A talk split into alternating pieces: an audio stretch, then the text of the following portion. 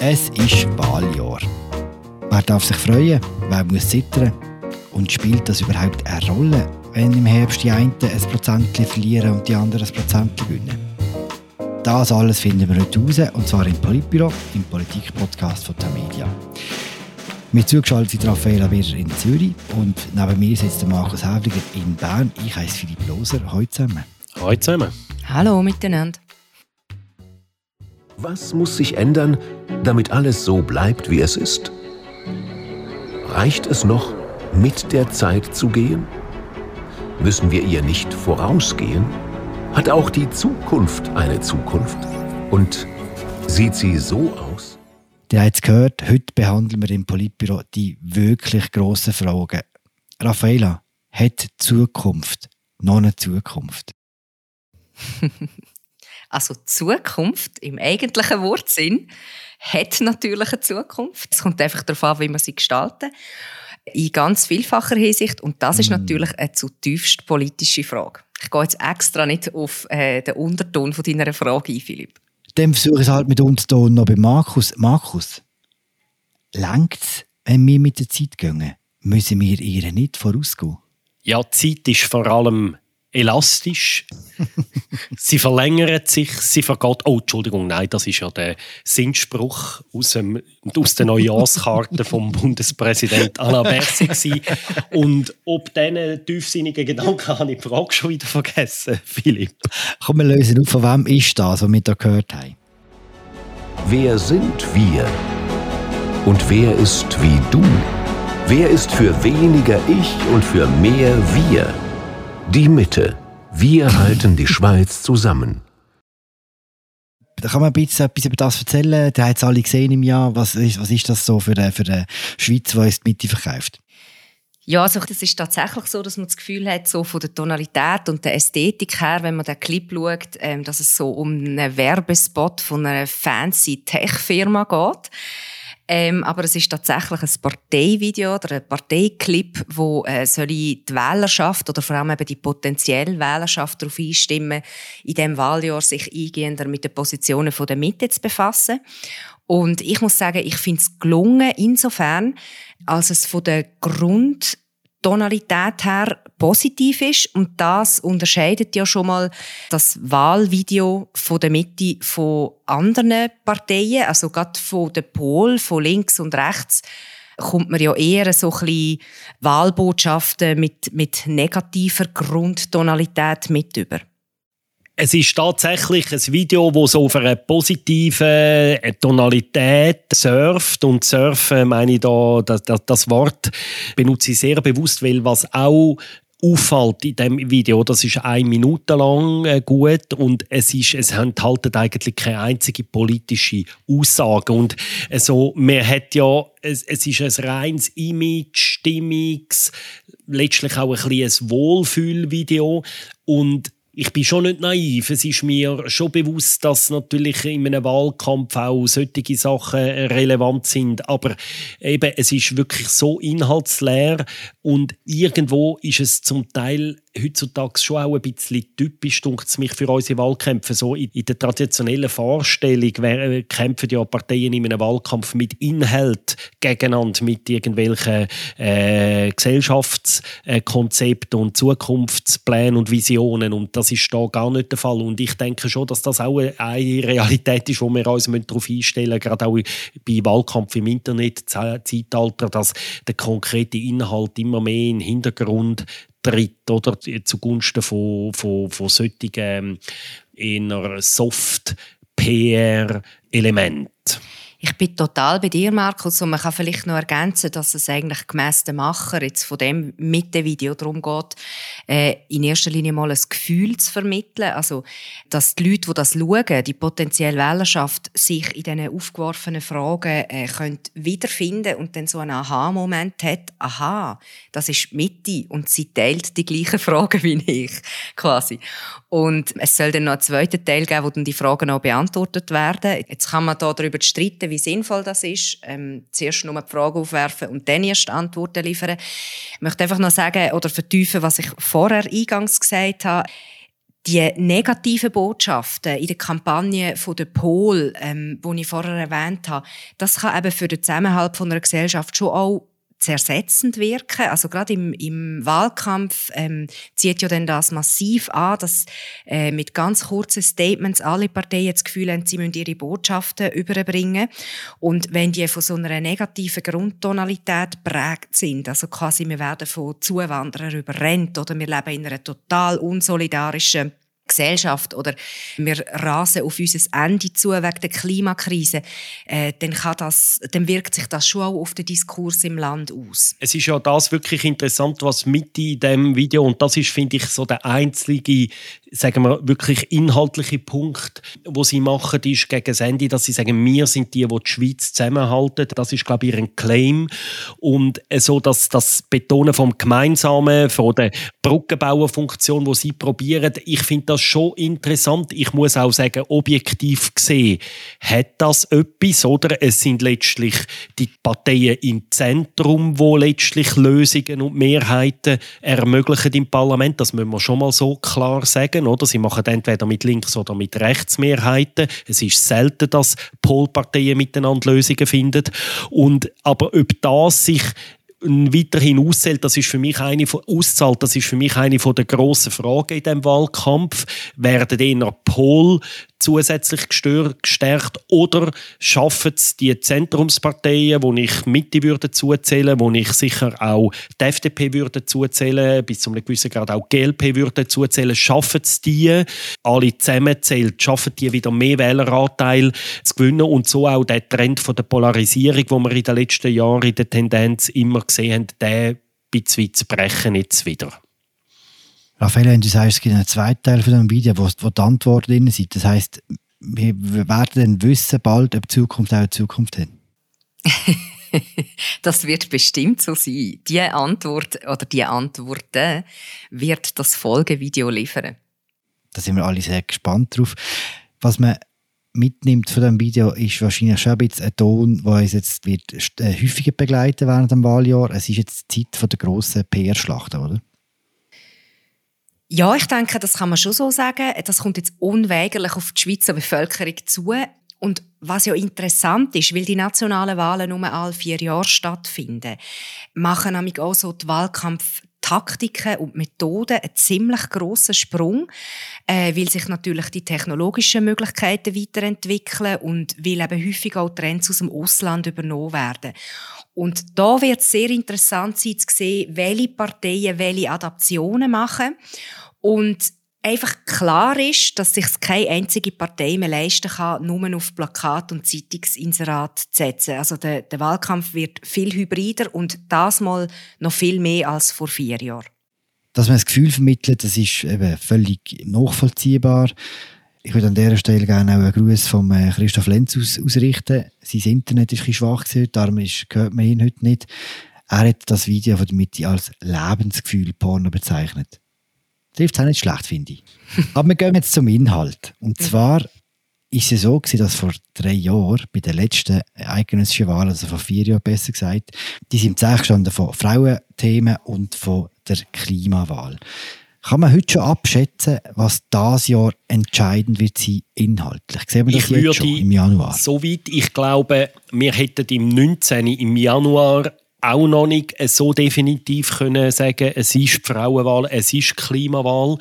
Das hätten wir wahrscheinlich in dieser Deutlichkeit alle nicht vorausgesagt zu dem Zeitpunkt. Darum sind jetzt auch die Prognosen, die wir jetzt machen, ein bisschen mit Vorsicht zu geniessen. Ich sehe zwei große Themen im Moment, wo ich denke, dass sich sicher werden eine Rolle spielen. Das eine ist die Migrationsfrage.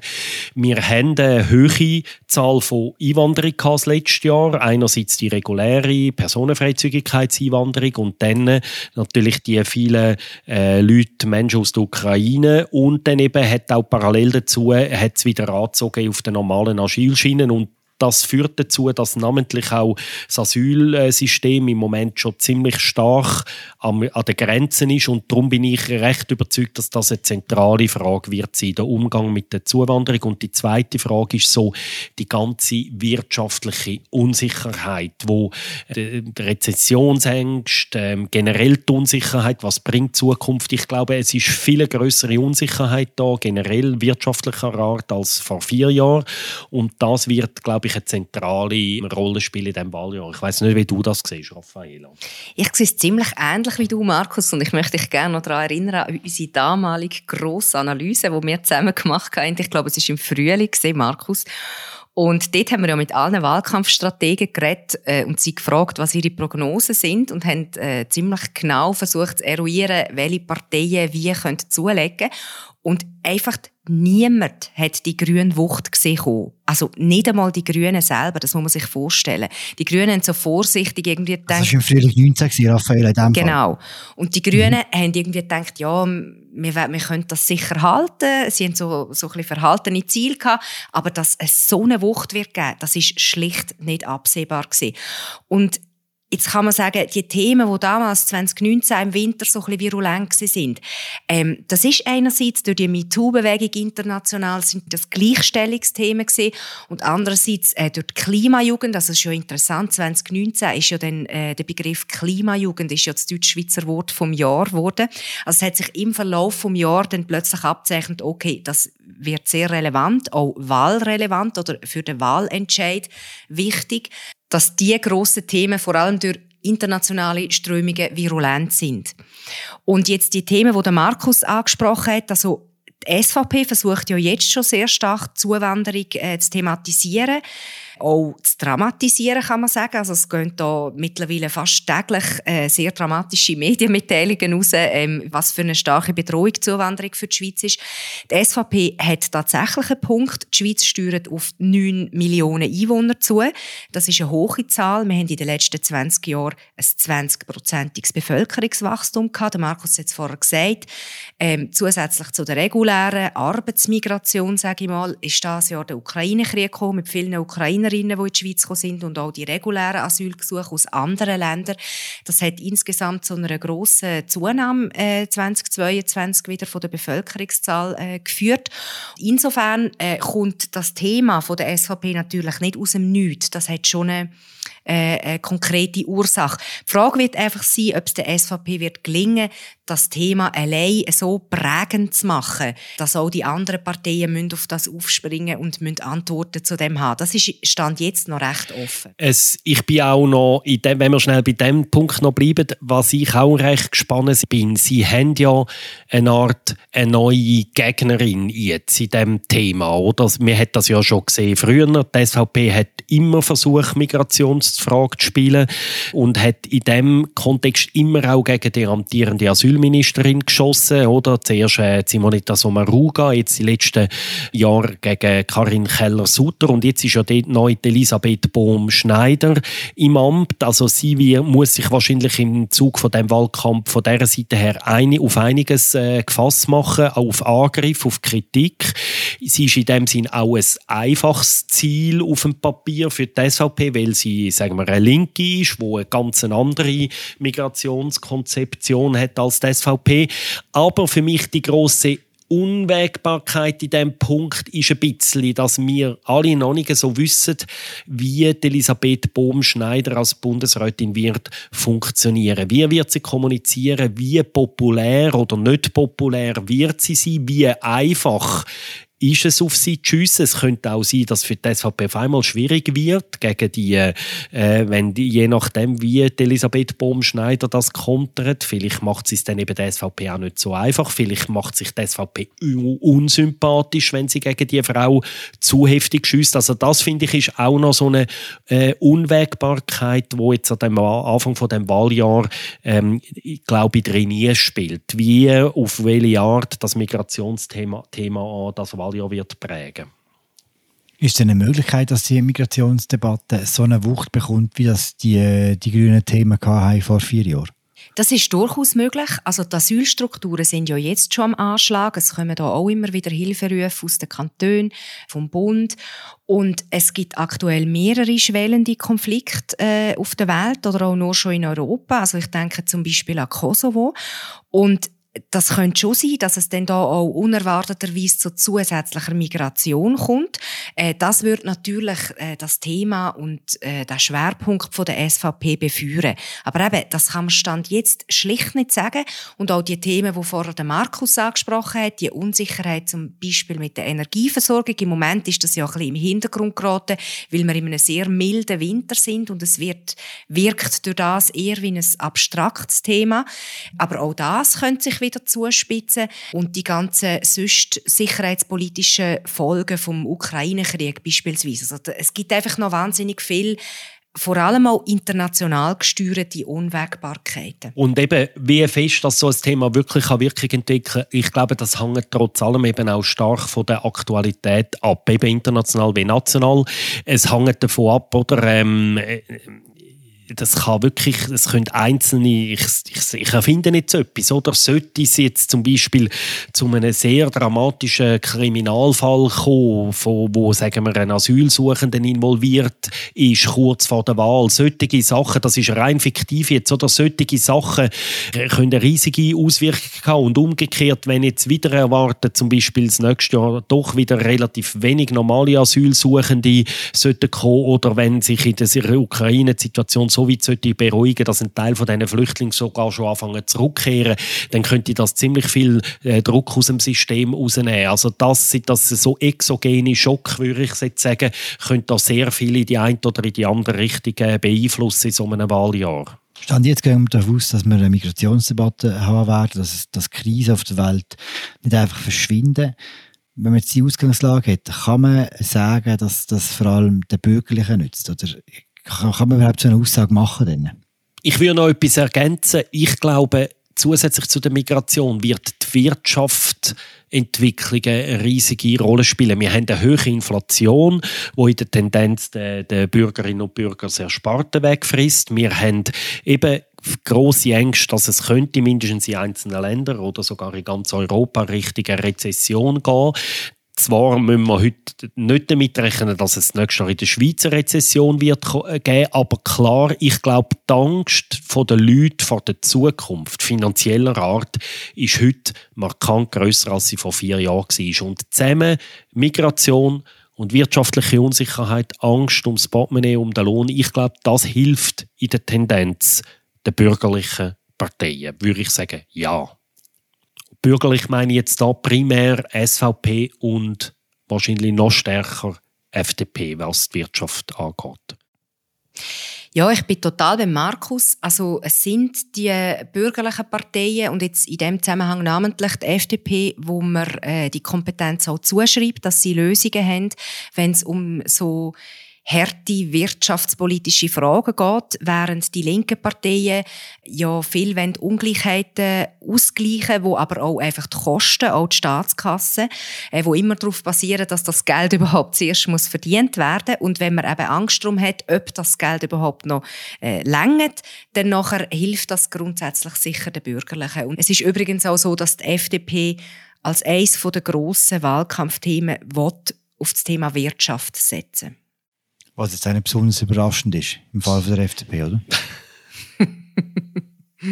Was macht denn mit in dieser Ausgangslage, mit all diesen Schwierigkeiten, die jetzt offensichtlich vor allem der Partei rechts für ihnen nützt, wie versuchen die irgendwie von dem etwas mitzubekommen? Also jetzt gerade Mitte zum Beispiel, wo ganz lang nie eine Initiative lanciert hat, hat jetzt gerade drei Initiativen am Start. Und zwar einerseits hat sie ja die Kostenbremse-Initiative im Gesundheitsbereich, also dass die Gesundheitskosten sollen sinken. Und andererseits hat sie aber gerade äh, zwei Initiativen in petto, die die Kaufkraft stärken, so nennen sie es zumindest. Also dort geht um, um Steuern und Renten in diesem Bereich. Und das können Sie jetzt natürlich im Wahljahr, das ist natürlich auch ganz bewusst, dass Sie das jetzt lancieren wollen, können Sie benutzen, um für Ihre eigene Politik Werbung zu machen. Aber sowohl Mitte als auch die FDP, aber auch die linken Parteien können einfach hoffen, dass die Zuwanderung nicht zu einem dominanteren Thema wird, weil eigentlich alle anderen Parteien außer der SVP haben dem gar nichts entgegenzusetzen. Sie versuchen darum immer die Diskussion unter dem Deckel zu halten, weil es ist eigentlich Common Sense, dass man nicht so viel Spielraum hat. Eben einerseits, weil die Migration natürlich durch internationale Verwerfungen gesteuert ist und andererseits, weil die Arbeitsmigration eigentlich wie gesetzt ist. Dort hat man gar nicht so einen Hebel wegen der Bilateralen. Mitte versucht sich ja eine Art so als das soziale Gewissen im bürgerlichen Block zu, das ist das versucht sie eigentlich schon seit immer und auch unter einem äh, ursprünglich mal sehr konservativen Parteipräsident Gerrit Pfister versucht sie das auch wieder zu machen, ähm, sich als das zu etablieren. Der Ausdruck von dem sind namentlich die die Volksinitiativen, wo, wo jetzt Raffaella erwähnt hat, ich, das Problem aus meiner Sicht bei der Mitte ist einfach, dass sie in der letzten Zeit in diesem Bereich sehr widersprüchliche Signale ausgesendet hat. Also das jüngste Beispiel war ja, dass ähm, im Nationalrat mit ihm mitgeholfen hat, einen sehr weitgehenden Gegenvorschlag zu der Prämieninitiative von der SP zu zimmern, wo Prämienverbilligungen markant, also noch im Milliardenbereich erhöht hätte. Und im Ständerat haben dann die gleiche, die gleiche Partei mitgeholfen, das wieder zu verhindern. Und diesbezüglich ist einfach im Moment ich glaube, im Moment Mitte macht diesbezüglich im Moment nicht so eine gute Falle. Sie, sie sendet da sehr widersprüchliche Signale aus und im Moment zumindest gelingt es Gerhard Pfister nicht, sie, namentlich auch seine Ständeräte hinter die Politik äh, zu scharen, die er eigentlich gerne würde mit dem Wahlkampf zu bestreiten. Und das sehe ich ähm, ein bisschen als ein Marketingproblem, wo dann vielleicht die, wo vielleicht dann auch das Wohlfühlvideo ein bisschen Mühe hat, um diese Signal zu kontern, um das einmal so zu sagen denkt immer daran, die Zukunft ist die Zukunft. Wir fassen schnell zusammen. Die SVP hofft auf eine Migrationsdebatte und will das bewirtschaften. Das sehen wir jetzt schon jeden Tag. Die FDP setzt so auf die ganze Wirtschaftsthematik. Die Mitte ist eben so ein bisschen widersprüchlich. Raffaela, was würdest du denn der linken Partei, was würdest du der SP, was würdest du den Grünen, was würdest du den Grünliberalen empfehlen? Wie sollen sie in das Wahljahr gehen? Was ist ihre Chance? Also, zuerst vielleicht, ich bin nicht äh, Wahlkampfberaterin von diesen Parteien. Das müssen sie schon selber herausfinden, was sie, wie sie das machen wollen. Interessant habe ich jetzt auch gefunden, dass du die oh, GLP in den linken Block reingenommen hast. Sie selber würde natürlich vehement widersprechen und sagen, wir sind weder links noch rechts. Wir der, sind voraus. der Zeit voraus, der Zeit voraus, oder? Zum den, den Slogan, genau. Oder sie sind Zukunft von der Zukunft sozusagen. Nein, ernsthaft. Also, man merkt ja jetzt schon, also jetzt aus Beobachterperspektive, auf was sie setzen werden. Die Grünen äh, werden immer noch recht monothematisch wahrgenommen. Sie haben eigentlich gar keine andere Wahl, als weiterhin das Klimathema zu bewirtschaften und zu hoffen und zu beten, dass das irgendwie noch das Jahr wichtiger, relevanter wird. Äh, eben, ich erinnere an 2019, das kann durchaus sein, dass das noch kommt, weil man weiß ja gemäss Sorgenbarometer, dass das ein Thema ist, wo die Leute eigentlich stark beschäftigt, nach wie vor.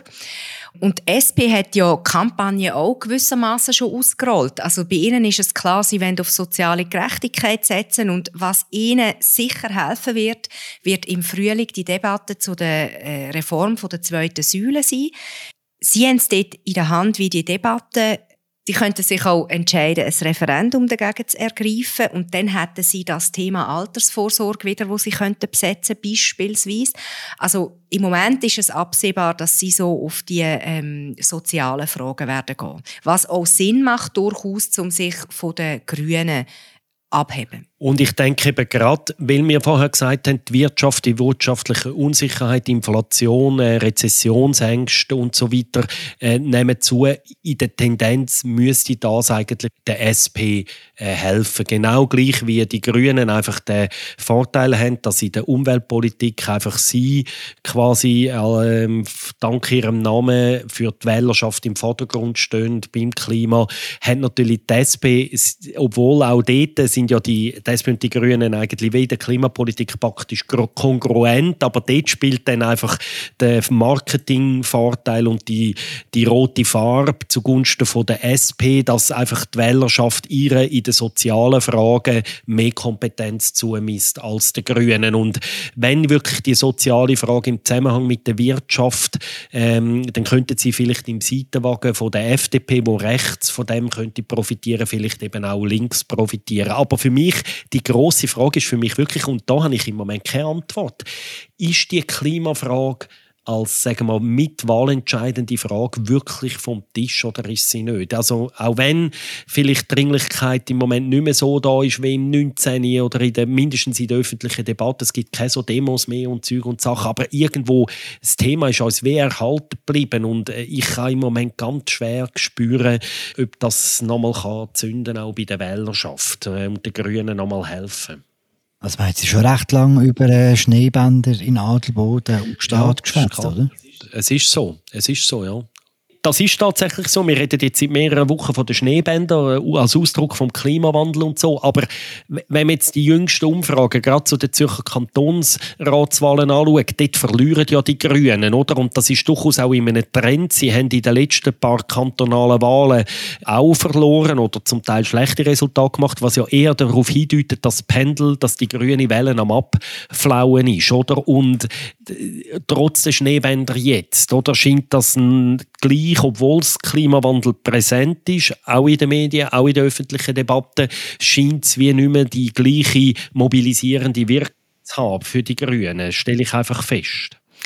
Und was wir jetzt noch unterschlagen haben, äh, Philipp, deine Frage hat ja auch noch auf die GLP abzielt, was sie für Perspektiven hat und für Themen. Und da kann man überspitzt gesagt eigentlich sagen, das ist völlig egal. sie gewöhnt sowieso. Also gemäss mehreren Umfragen und Prognosen ist sie immer auch außerhalb vom statistischen Fehlerbereich auf der Gewinnerseite.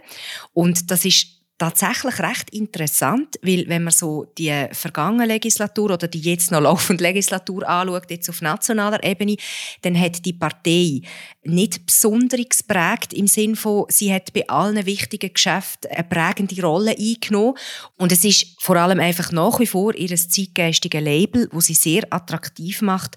Ich denke auch für Neuwähler, äh, für Wechselwähler und das wird ihr mutmaßlich einen Gewinn bescheren. Können wir ganz kurz einen Schritt zurück machen und schnell den ganzen Zynismus von, von dem Ganzen irgendwie ein bisschen thematisieren. Wenn man jetzt euch zulässt, ist es ja schon ein bisschen so, dass die einzelnen Parteien eigentlich auf möglichst grosse Katastrophen in ihrem, in ihrem Kompetenzbereich hoffen müssen, dass sie, dass sie dann die Wahlen gewinnen. Oder ist das sehr überspitzt? Ja, das ist schon so. Also, ähm, ein bisschen weit. Also, es würde natürlich niemand zu zugeben, aber äh, so, zynisch, so zynisch, wie du sagst, ich habe vorher das Beispiel gebracht. Ich meine, wenn jetzt irgendwie ein Terroranschlag, also sehr ein krasses Beispiel, ein Terroranschlag äh, in der Schweiz würde passieren, würde das allen Politikern und Parteien helfen, die Law and Order vertreten. Also, ich meine, das ist ja nicht neu, dass es solche, ähm, solche Mechanismen spielen. Das ist auch jede Politik, äh, Serie auf Netflix äh, kennt ja diese Mechanismen auch, oder? Du hast natürlich recht, Philipp, mit dieser überspitzten Aussage. Das ist ja genau das Dilemma, wo so Positivbotschaften wie das Video von der Mitte jetzt haben. Ähm, so etwas elektrisiert natürlich die Wählerschaft viel weniger, als wenn etwas bedrohlich wird oder wenn man etwas als großes Problem wahrnimmt und dann das Gefühl hat, da kommt eine Partei und die hat genau auf die Bedrohung die richtige Antwort. Hingegen auf so latente, größere Strömungen und Entwicklungen, auf 10 Sekunden verkürzbare Botschaft, zu entwickeln.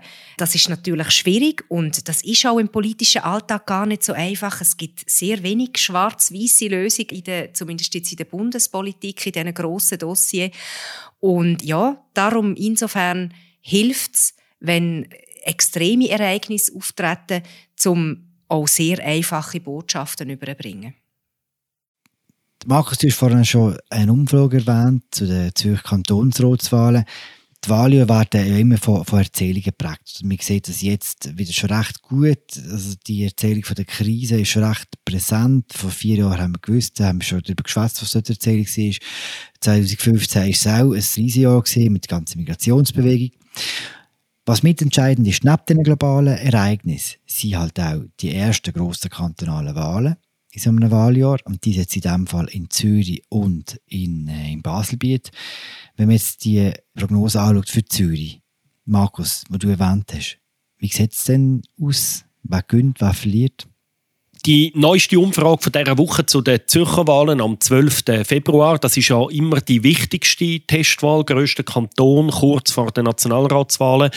Die sagt voraus, dass in Zürich Grüne und SP interessant verlieren, minus 1,5 Prozentpunkt. Das, wie Raffaella schon erwähnt hat, GLP die große Gewinnerin ist mit plus 1,5 und dann für mich eher überraschend Mitte 1 Prozent gewinnt, FDP weniger überraschend gewinnt 1%. Und dann für mich, und ich finde, über das müssen wir kurz reden, laut dieser Umfrage die SVP, die ebenfalls leicht verlieren soll. Und nachdem sie ja schon bei der letzten Wahl in Zürich verloren hat. Und das ist für mich, ein, finde ich, eine erklärungsbedürftige Entwicklung, namentlich auch die SVP. Und die Ergebnisse von dieser Umfrage von Sotomo im Auftrag von Tamedia, die decken sich plus minus auch mit der kürzlichen Umfrage, die die NZZ publiziert hat. Die geht, der Trend ist ähnlich dort. Für mich ein bisschen überraschend, dass auch trotz all dem, was wir vorher erzählt haben, dass namentlich die SVP offenbar im Moment noch nicht profitieren kann. Finde ich interessant.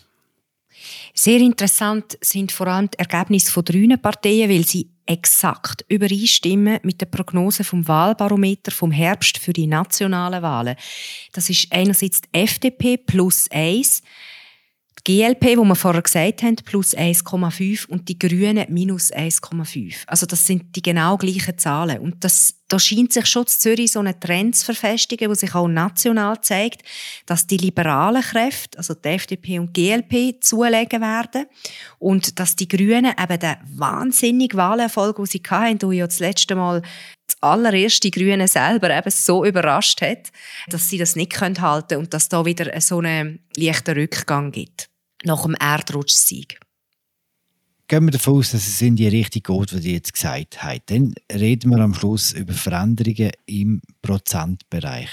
Ist das etwas, was man dann auch in der täglichen Politik, in der Parlamentsarbeit und überhaupt spüren wird? Die absolut minimalen Veränderungen? Gut, also das ist ja das, wo man immer sagt, ja, in der Schweiz viel Tamtam -Tam und am Schluss ändert sich nicht so viel. Ja, das ist einfach unser System. Aber ich meine, nehmen wir jetzt an, das bestätigt sich, dass die FDP ein Prozent zuleitet, das wäre schon fast eine historische Trendwende, nachdem sie seit Jahren in der Tendenz immer ein bisschen verloren haben, wäre sehr bedeutend aus meiner Sicht. Und am Ende vom Tag, oder, manchmal können schon wenige Sitzverschiebungen können dazu führen, dass gewisse Mehrheiten von gewissen Parteien im Nationalrat praktisch nicht mehr möglich sind, dass neue Koalitionen wahrscheinlicher werden äh, von, von Parteien, dass wenn einfach eben, wir haben ja das gesehen bei der vorletzten Legislatur, FDP, SVP haben eine knappe Mehrheit im Nationalrat, dann gibt es eine Verschiebung bei den Wahlen von letztlich nicht so wahnsinnig viel Sitz und dann ist aber die Mehrheit FDP, SVP einfach schlicht rechnerisch nicht mehr möglich. Natürlich hat das eine Auswirkung A, B ebenso richtig. Natürlich haben wir nie die revolutionären Verschiebungen, wie sie zum Beispiel Länder wie Amerika kennen, wo dann einfach nach der Wahl Mehrheit einfach zu der anderen Partei kippt und so. Aber das ist halt auch ein Folge von unserem äh, Mehrparteien, multipolaren System, Vielparteiensystem und das macht natürlich auch äh, macht vielleicht Politik für gewisse Leute ein bisschen langweiliger, aber sie macht sie halt auch stabiler und trotzdem ich wehre mich sehr dagegen. Ich meine, nur schon psychologisch spielt das natürlich eine Rolle, ob ein SV SVP äh, geschwächt in die neue Legislatur geht oder und ein FDP gestärkter und ein SP vielleicht geschwächter, das macht, das macht etwas mit diesen Parteien und, und, und auch das hat politische Folgen im Alltag, wie dass die Parteien auftreten, wie selbstbewusst, wie offensiv sie ihre Ideen vertreten und so weiter. Wäre es möglich historisch, Markus, wenn die FDP wieder knapp auf dem Stand ist von 2015? Historisch ist jetzt vielleicht tatsächlich ein grosses Wort gewesen. Fakt ist, dass die FDP eigentlich seit den 90er Jahren äh, jeder Wahl, also seit 1991, also seit 30 Jahren, jeder Wahl immer verloren hat, mit einer Ausnahme. 2015 äh, haben sie leicht zugelegt und mm, um etwa 1% nachher ist es wieder retour gegangen. So gesehen vielleicht nicht unbedingt historisch, weil es auch schon mal so eine Korrektur gegeben hat, aber trotzdem, sie könnten sich wieder über 15% schwingen, würden mit dem sicher auch die Diskussion um den zweiten Bundesratssitz markant können reduzieren und darum würde ich sagen, jawohl, 1% mehr für die FDP wäre politisch ziemlich bedeutend. Es würde namentlich auch im neuen Parteipräsident Thierry Burkhardt äh, seine Position in, in, der Partei und auch im ganzen schweizerischen Politsystem sehr stark verfestigen, die Position. Der Markus hat jetzt vorher die USA erwähnt, man muss aber gar nicht so weit schauen, man kann auch einfach zu Europa umschauen. Dort werden ja bei den Wahlen mittlerweile am Parteiensystem geradezu umgepflügt. Und in der Schweiz ist wirklich, wie du vorher gesagt hast, Philipp, also wir reden hier von kleinsten Prozentbereich, aber trotzdem, ob jetzt eben, oder vor dem Hintergrund, äh, ob jetzt eine Partei plus oder minus 1,5 Prozentpunkt macht, das ist dann schon eine grosse Entwicklung. Und ich glaube, einerseits kann sich das dann sachpolitisch äh, bei den ganz konkreten Geschäften auswirken? Also ich denke beispielsweise an die Altersvorsorge, wo man äh, in der ersten und in der zweiten Säule meistens oder schon länger einen Pad hat, dass das dort wieder neue Mehrheiten kann und durch das auch neue Lösungen kann ermöglichen Und andererseits glaube ich so, für die grundsätzliche Stimmung, wie einer Partei entgegentreten wird und wie zum Beispiel auch medial über sie berichtet wird, ist so ein Sieger- oder Verlierer-Image extrem wichtig. Also wenn eine Partei ein Sieger-Image bekommt, dann äh, ermöglicht ihr das ganz eine andere Wahrnehmung und in der Folge womöglich auch eine andere Politik. Und das Verlierer-Image auf der anderen Seite ist extrem schwierig wieder loszuwerden. Das haftet einer Partei dann so an, eigentlich egal was sie macht, dann werden auch alle ihre konkreten Lösungen und Daten werden hinter dieser Schablone gesehen, ah, die verliert halt und jetzt will sie ja nur, um sich profilieren und so. Äh, darum ist das eben schon nicht so unwesentlich, ob jetzt eine Partei plus oder minus 0,5 Prozent macht. Hat er am Schluss noch einen Tipp für geneigte Politikbeobachterinnen und Beobachter? Auf was soll man jetzt schauen in den nächsten Monaten, wenn man ein bisschen das Gefühl bekommt für das äh, nationale Wahljahr? Ich glaube wirklich, dass die Wahlen in Zürich und ein kleines bisschen sind auch die in Baselbiet interessant, Philipp, gell? Am gleichen Tag und dann später sind noch drei oder vier weitere äh, kantonale Wahlgänge im April. Das sind sicher spannende äh, Testwahlen, wo das ja viel spannender sind als vielleicht normale kantonale Wahlen sonst. Und dann gibt es auch so neue interessante Spielereien. Es gibt zum Beispiel eine Webseite, wo 50 plus 1.ch heißt die arbeiten mit so Wahl, wo man kann so Wetten abschließen auf Ausgang von der Wahlen, wo das tönt auf den ersten Blick tönt das als sehr ähm, etwas sehr spielerisches, sehr unzuverlässiges, aber solche neue Prognosetools, die die haben zum Teil eine erstaunlich hohe Trefferwahrscheinlichkeit. Also das sind so für Nerds, wo sie vielleicht einmal trainieren schnuppern. Und dann äh, der Haupttipp, glaube ich, ist schon, äh, ich glaube, da bin ich bei euch drinnen. Der Haupttipp ist einfach immer Politbüro hören und äh, so einfach versuchen, näher am, am Puls von der schweizerischen Politik zu bleiben, oder? Ich würde sagen, auf den Punkt, wir folgen alle Markus.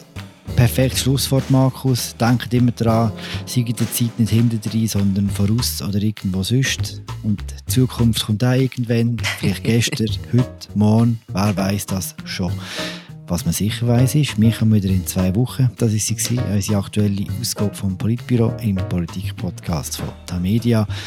Zugeschaltet ist es Raffaella Birrer aus Zürich. Neben mir sitzt Markus Häfiger in Bern. Ich heiße Philipp Loser und danke fürs Zuhören. Bis bald. Ciao zusammen. Ciao miteinander. Tschüss miteinander.